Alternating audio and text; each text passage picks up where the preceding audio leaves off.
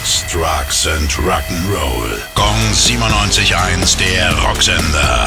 Rock News. Judas Priest müssen ihre US-Tournee unterbrechen. Bei Gitarrist Richie Faulkner wurden Herzprobleme diagnostiziert und er kam ins Krankenhaus. Wann und wie es mit der Tour weitergeht, ist unklar. Am Samstag standen Priest noch auf der Bühne und hatten dabei sogar Besuch von Metallicas Kirk Hammett.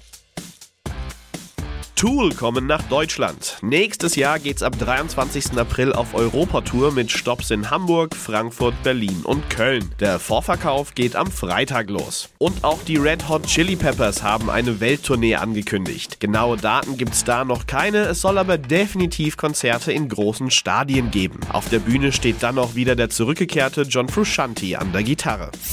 Gong 97.1, der Rocksender. Rock News.